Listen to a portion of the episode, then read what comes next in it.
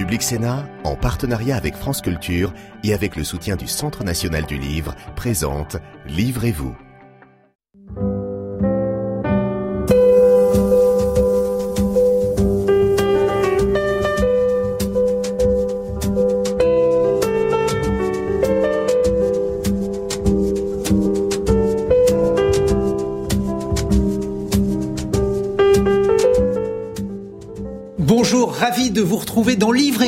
L'émission littéraire de Public Sénat, pour évoquer un écrivain extrêmement connu, au moins dans les années 70, Georges Perec, tout simplement parce qu'est publié aujourd'hui un inédit de Perec, lieu, et pour parler de Perec, eh bien, l'un des écrivains les plus connus de France, Hervé Letellier, bonjour. Bonjour. Je crois que c'est vous qui avez écrit ce livre, L'Anomalie, et vous avez même obtenu le prix Goncourt en 2020 pour cet ouvrage. Je le reconnais. Et beaucoup de Français vous reconnaissent, puisque moi, une fois, j'étais dans une gare et le monsieur qui vendait les journaux lisait votre livre. Ensuite, je suis monté dans le train et il y avait deux personnes dans le wagon qui disaient ce livre. Plus d'un million d'exemplaires vendus. J'imagine que ça change une vie d'écrivain, Hervé Letellier. Oui, oui, ça change une vie d'écrivain et puis ça change aussi une vie pour les livres qu'il a écrits avant. Euh, ce qui veut dire que la petite trentaine de livres que j'ai publiés auparavant euh, connaît une sorte de résurrection euh, salutaire, à mon avis. Alors, il y a une bonne raison de vous inviter au sujet de Georges Perec, c'est que Georges Perec était membre de l'Oulipo. L'Oulipo, c'est L'ouvroir de littérature potentielle. Un mouvement littéraire qui consiste à écrire avec des contraintes. Et vous êtes le président de l'Oulipo. Voilà, c'est un groupe de travail. C'est un, quand on, on essaie toujours de, se définir de manière un peu négative, c'est-à-dire on n'est pas euh, un mouvement, c'est-à-dire qu'on ne tente pas à grossir, on n'est pas non plus euh, une école, on ne pense pas que c'est l'unique façon de faire, et on n'est pas une avant-garde. Voilà. Une fois qu'on a posé ces trois euh, définitions par la négation, on dit qu'on est un groupe de travail, c'est-à-dire un groupe qui réunit des écrivains, des mathématiciens, des linguistes, des philologues, et qui s'intéresse à l'écriture qu'on appelle sous contrainte, c'est-à-dire où on s'impose quelque chose pour écrire. Mais alors, pour les euh, un peu plus de 63 millions de Français qui n'ont pas encore acheté euh, l'anomalie, alors peut-être qu'ils l'ont lu, mais enfin, on va faire comme si, donc, dans l'anomalie, vous racontez un vol Paris-New York qui ne se passe pas exactement comme prévu. On suit des personnages. Ça vous est venu comment euh, cette idée d'écrire sur un vol qui se passe de manière tout à fait anormale? C'est une anomalie. Oui, le vol, c'était euh, une idée qui m'est venue après. J'avais la première euh, intention était de de parler de la confrontation à soi, à travers l'idée que le soi auquel on se confrontait était un, un être euh, qui était comme nous, mais plus vieux ou plus jeune de quelques mois. Mm-hmm. Et cette différence de 106 jours exactement, qui est un hommage à Pérec, puisque c'est deux fois 53 jours, qui est le dernier livre de Pérec, euh, cette différence de 106 jours permettait que les choses changent dans, dans nos vies. Euh, on peut devenir devenir euh, malade, on peut tomber enceinte, on peut on peut mourir même euh, et connaître le succès. Donc toutes ces différences qui peuvent survenir dans nos existences en, cette, en ce court laps de temps m'intéressaient parce qu'on est à la fois soi-même et on est différent. Et cette confrontation entre deux êtres qui sont les mêmes et, et qui ne sont pas en même temps eux-mêmes, ça, ça me parlait, j'avais envie de raconter comment chacun d'entre nous pourrait réagir. Et comme tout le monde est différent, j'ai dû inventer à partir de ces situations beaucoup de personnages qui, euh, certains peuvent être parfaitement euh, froids, indifférents, et décider de sacrifier l'autre, donc de l'éliminer, et d'autres qui sont euh, très sensibles et qui décident de disparaître, de se rendre absents et de laisser la place à l'autre pour des raisons qui tiennent à ce qui s'est déroulé. Et entre les deux, il y a toute une série de possibilités euh, qui vont euh, de la collaboration en passant par euh, la détestation, mais sans le meurtre, etc. Et oui, alors il, faut expliquer quel est le lien entre ce laps de temps, donc de Bien sûr. six jours, et ce livre l'anomalie. Moi, je veux pas trop en dire parce que comme c'est ah, un livre à, suspense. Beaucoup l'ont lu, mais en fait, oui, c'est l'idée de, de la duplication, c'est-à-dire qu'ils sont dédoublés. Euh, et cette duplication euh, les amène à évidemment euh, devoir partager leur vie puisqu'ils existent déjà sur Terre au moment où ils réapparaissent. Et quand on arrive sur Terre euh, avec un autre soi qui est déjà en place, ça veut dire qu'il est avec votre compagnon ou votre compagne, qu'il habite dans votre appartement et qu'il a rempli le frigidaire dans lequel des mets pourrait être partagé entre lui et vous. Donc ça pose un certain nombre de questions. Et le livre essaye non pas de les régler toutes, mais enfin d'en aborder pas mal. D'où le nombre. Qu'est-ce que ça peut faire, Hervé Letellier, d'écrire sous contrainte? Parce que déjà, on imagine qu'écrire, c'est compliqué. D'ailleurs, euh, dans quelques jours, va être republié un livre que vous aviez écrit, La disparition de Pérec. Georges Pérec, mais avec un K. Pourquoi avec un K? Euh, Parce que je voulais quand même éviter que du côté des distributeurs, il y ait trop de confusion. Donc, euh, pour éviter la, la, la, la Puisque la disparition de Georges Perec oui, est un ouvrage. C'est ça, il, est, le livre qui s'appelle La disparition de Pérec, qui est effectivement euh, un livre sans la lettre E, qui est un des livres euh, oulipiens les plus connus parce que évidemment les plus étonnants et les plus étonnants parce que écrire un livre sans utiliser une seule lettre E c'est compliqué. C'est un livre collectif, hein. c'est un livre de Pérec parce que c'est lui qui le finit, mais il y a beaucoup d'oulipiens qui ont collaboré à son écriture pour trouver des phrases où il n'y a pas une seule fois la lettre E. Ou pour trouver même des, des théorèmes entiers euh, sans la lettre E. Je crois que c'est Claude Berge qui avait écrit une, une page complète de, de, mathématiques sans utiliser le E. C'est Jacques Roubaud qui réécrit euh, Bose endormi euh, de Victor Hugo, qui s'appelle d'un seul coup Bose assoupi. Euh, donc toute une série d'Oulipiens ont travaillé sur ce texte. Il a été d'ailleurs commencé par Marcel Benabou et Georges Perec et achevé par Perec. Et quand j'ai écrit moi un poulpe, le principe du poulpe, c'était toujours d'avoir. C'est ce roman policier, cette série de romans policiers, la disparition de Perec appartient au poulpe. Le poulpe était un projet collectif qui avait été lancé par Jean-Bernard Pouy. Et les titres euh, des poulpes étaient toujours euh, un peu bizarres et un peu euh, humoristiques. Il y avait Nazi dans le métro, par exemple, de Deninx, la petite écuyère à cafeter, euh, la petite écuyère à cafeter, évidemment. Euh, qui était un texte de, de Jean-Bernard Pouy. Et puis il y avait aussi euh, des textes comme euh, l'amour, l'amour tarde à Dijon. donc il fallait toujours des jeux de mots un peu idiots. Et moi j'avais pris comme provocation la disparition de Pérec avec un cas, ce que je trouvais assez drôle. Et j'ai peut-être vendu quelques livres par erreur à des gens qui se sont plaints de trouver la lettre E à toutes les pages. Alors vous allez en tout cas en revendre puisque le livre va être republié et je vous propose de voir Petit extrait où euh, justement on retrouve Georges Perret, qu'on l'a retrouvé après sa disparition. C'est en 1978 et il vient d'obtenir le prix Médicis pour la vie, mode d'emploi. On regarde. Écrire un livre, c'est écrire un livre dans un monde où il y a déjà beaucoup de livres qui ont compté. Je veux dire, j'écris des livres parce que j'ai été enthousiasmé par, euh, par Joyce, euh, par Melville, par Kafka, par, par Calvino, par Harry Matthews. Et j'ai mis c'est des sortes d'hommages. J'ai mis à l'intérieur de, mon livre, je me suis servi de, phrases qu'ils ont écrites et de personnages qu'ils ont fait vivre eux-mêmes en, continuant leur vie. La vie mode d'emploi, c'est un peu un titre dérisoire. Il n'y a pas de mode d'emploi pour la vie ben, On essaye d'en trouver un, et puis finalement, non. Le seul. Euh, Qu'est-ce qui l'emporte chez vous de la curiosité des autres et de la recherche littéraire je, je crois que les deux sont, vont ensemble. C'est émouvant de, revoir euh, Georges Perec. Il était très heureux puisqu'il a obtenu le, prix Médicis en 1978.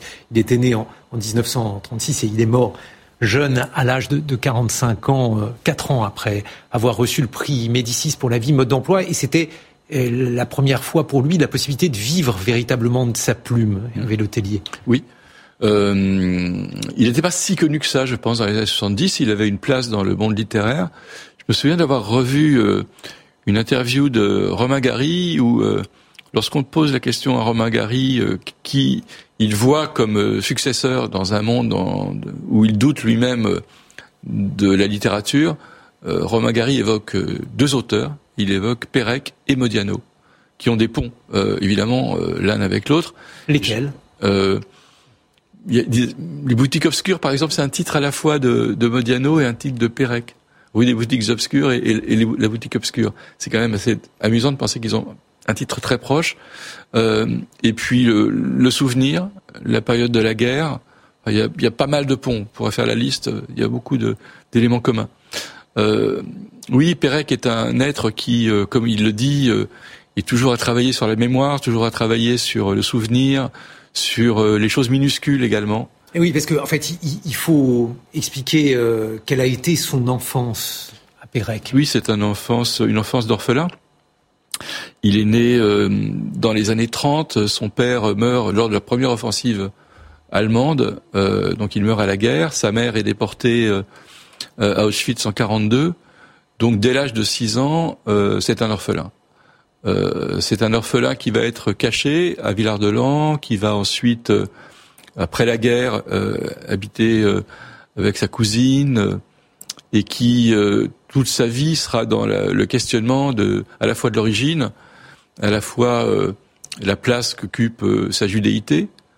Il écrit un très beau texte pour euh, Robert Bobert qui s'appelle euh, Ellis Island, dans lequel il discute avec Bobert de sa propre judéité. Ils sont deux juifs très différents.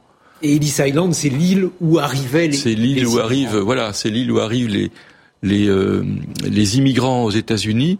C'est une île qui, dans toutes les langues, s'appelle l'île des larmes parce que c'est l'île à la fois dans laquelle on abandonne euh, sa vie antérieure et dans laquelle parfois même on arrive pour être refusé. Mhm. Euh, il peut arriver qu'on arrive à Ellis Island et qu'on soit refoulé pour repartir vers son pays d'origine.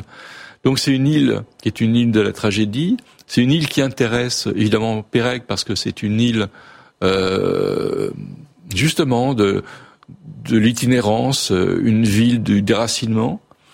et le texte qu'il écrit avec Bobert est un texte dans lequel il y a un débat sur qui est juif. Et la judéité de Pérec, Pérec la vit comme étant une judéité désignée par l'autre.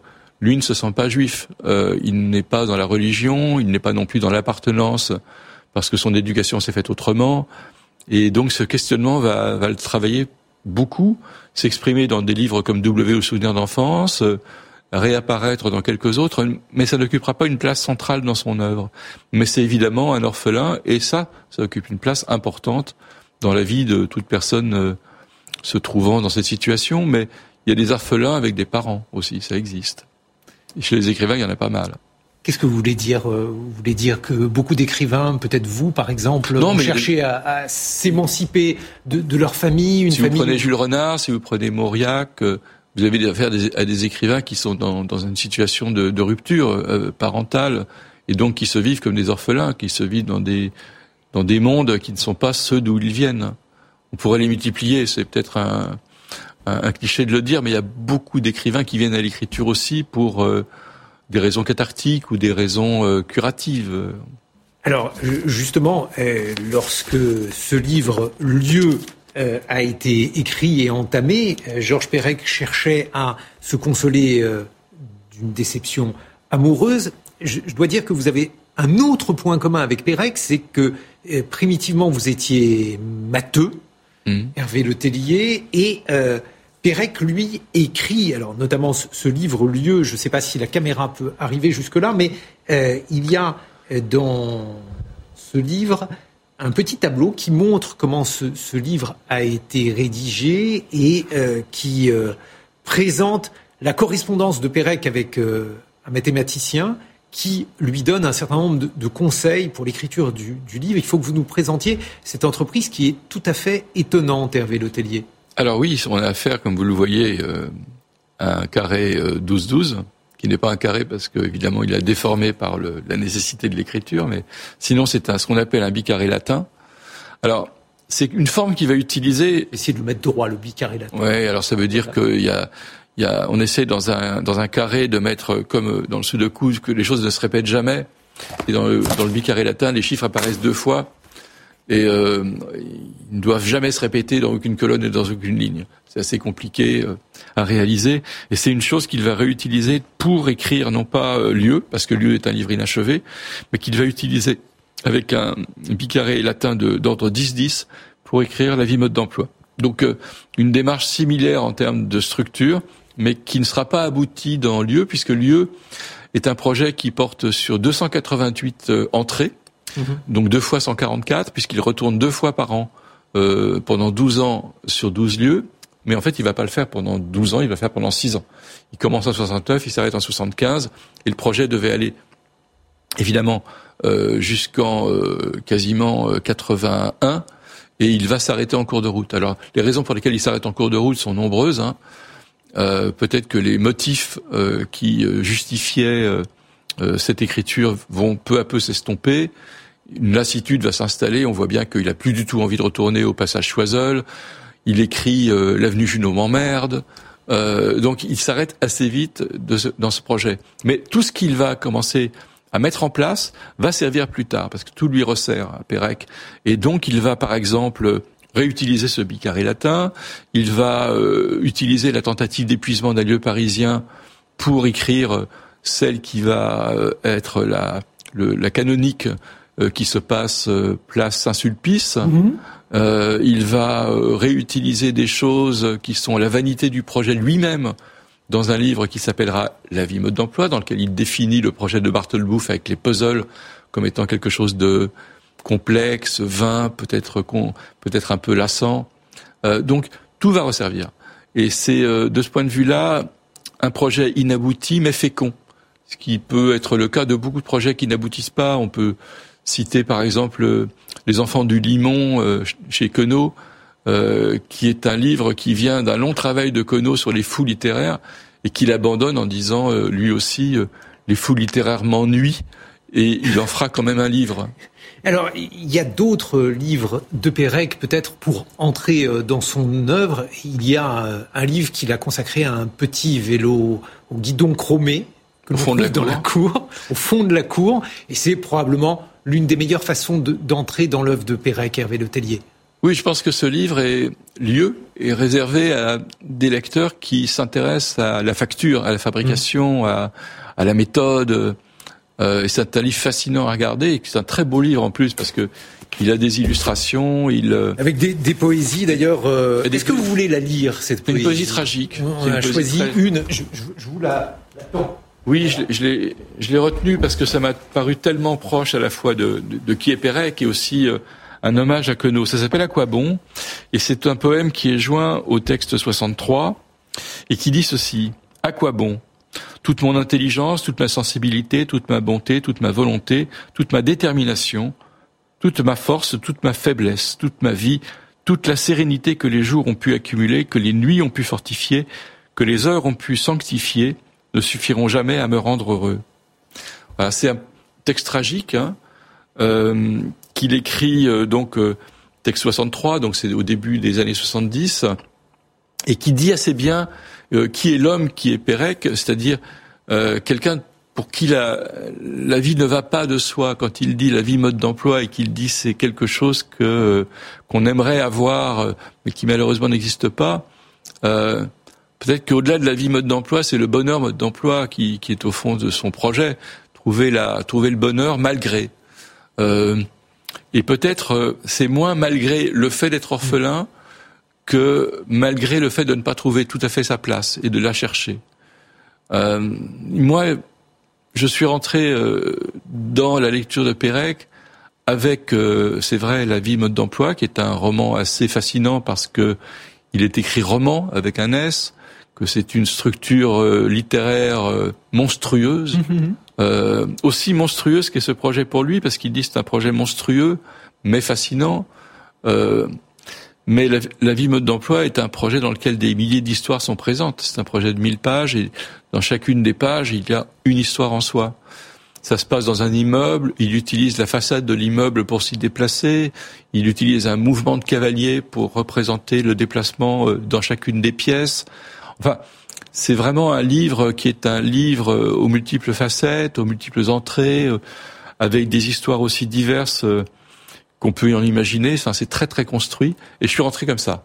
Après, euh, j'ai lu des livres qui m'ont beaucoup plus touché finalement euh, que ce premier livre qui m'avait fasciné. Citer un. Et j'en cite un qui est donc Quel petit vélo à guidon chromé et Ibis Island, qui est pour moi un livre tout à fait extraordinaire. Et qui sont deux très bonnes introductions. Deux très bonnes introductions. De Pérec. Et maintenant, je vous propose euh, d'introduire euh, l'arrivée de notre lecteur, Hervé Letellier.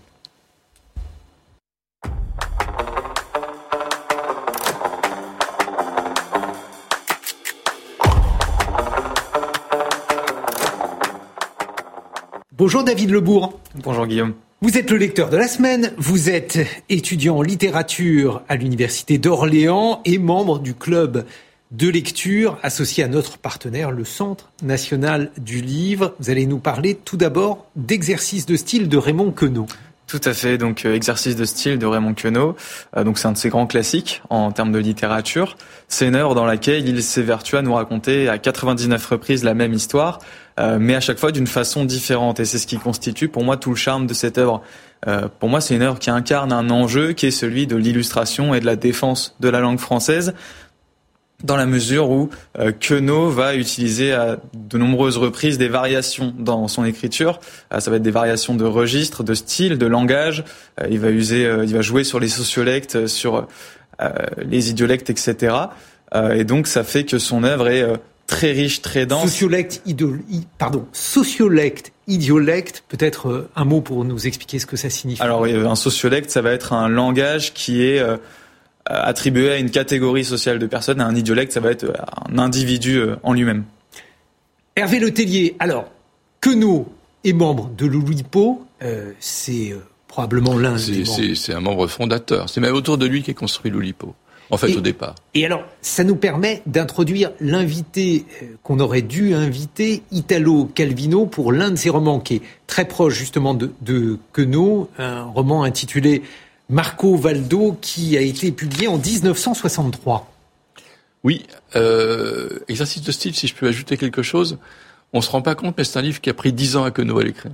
Il a commencé en 37, il a fini en 47. Donc c'est un livre euh, qui a beau n'avoir que 99 exercices de style, lui prend quand même 10 ans. Comme quoi, c'est un petit travail euh, qu'il faisait sur un coin de table, mais quand ça l'intéressait, quoi. Il a pris tout son temps pour l'écrire. Euh, et euh, effectivement, euh, ce, ce, texte va beaucoup influencer, euh, je pense, une génération d'écrivains qui va s'ouvrir à une nouvelle façon d'écrire. Et parmi cette génération d'écrivains, il y a également des écrivains italiens comme Calvino, qui avait une grande, une grande admiration pour Queneau. Et un de mes livres préférés de, Calvino, c'est Marco Valdo. Alors c'est Marco Valdo peut-être parce que je l'ai lu très jeune et que c'était un livre qui était à la fois euh, très fluide et très peu exigeant d'un lecteur. Parce que ce sont des petites nouvelles tout autour d'un même personnage qui est Marco Valdo, qui est une sorte de Pierrot lunaire. Le sous-titre de Marco Valdo, c'est Où les saisons en ville.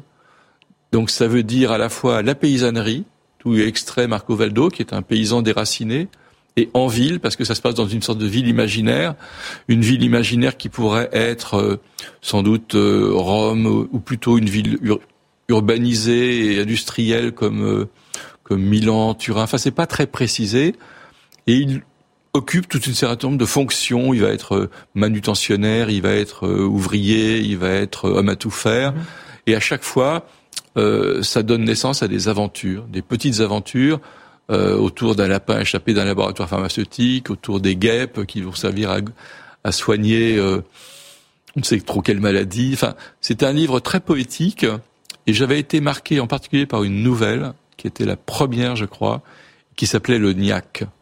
On va retrouver donc euh, tout cela dans Marco Valdo, qui est euh, avec euh, donc son auteur Italo Calvino, l'invité qu'on n'a pas pu inviter. On termine avec une dernière suggestion de lecture d'Antonio Tabucchi, Nocturne indien, David Lebourg. Alors euh, Antonio Tabucchi publie donc euh, Nocturne indien, qui est un roman court dans lequel il va nous raconter l'histoire d'un narrateur anonyme qui va, au cours d'un périple en Inde, être à la recherche de son ami Xavier qui a disparu. De là, donc, il engage un, double jeu, en fait, un jeu donc basé sur le récit initial, qui est la recherche de son ami, et un jeu qui va inclure le lecteur un jeu euh, qui joue sur l'intertextualité. Euh, Gérard Genette parlerait de transtextualité parce qu'il faut euh, nuancer cette euh, intertextualité, c'est-à-dire que dans son œuvre, il va faire plusieurs échos, plusieurs références à d'autres œuvres littéraires. Je pense au Travailleur de la mer de Victor Hugo. Il va évoquer d'autres auteurs comme Hermann Hesse, Fernando Pessoa, etc. Euh, donc ça, c'est de l'intertextualité voulue, mais il y a également une part d'intertextualité, d'architextualité pour le coup, euh, qui est donc imaginée, perçue par le lecteur. On va euh, trouver à chaque fois, au fur et à mesure des pages, d'autres références. On va en créer nous-mêmes, et c'est quelque chose qui est très intéressant euh, après pour une relecture, par exemple, parce que l'œuvre prend une autre ampleur et c'est pour moi le but d'un livre, c'est de dépasser parfois le cours du récit euh, pour euh, finalement se transformer en un objet d'étude plutôt qu'un qu'un livre. Merci beaucoup David Lebourg pour euh, ces deux suggestions. Merci mille fois Hervé Letellier d'avoir été avec nous. Alors L'anomalie, si vous ne l'avez toujours pas lu, c'est le prix Goncourt 2020. Il est traduit en 45 langues. Donc il manque encore 200 langues et puis quelques, pas mal encore. quelques langues mortes euh, aussi dans lesquelles il n'a pas encore été traduit. On va essayer de, remédier à ça. Et puis donc euh, Pérec, euh, lieu aux éditions du Seuil. À très bientôt sur Public Sénat.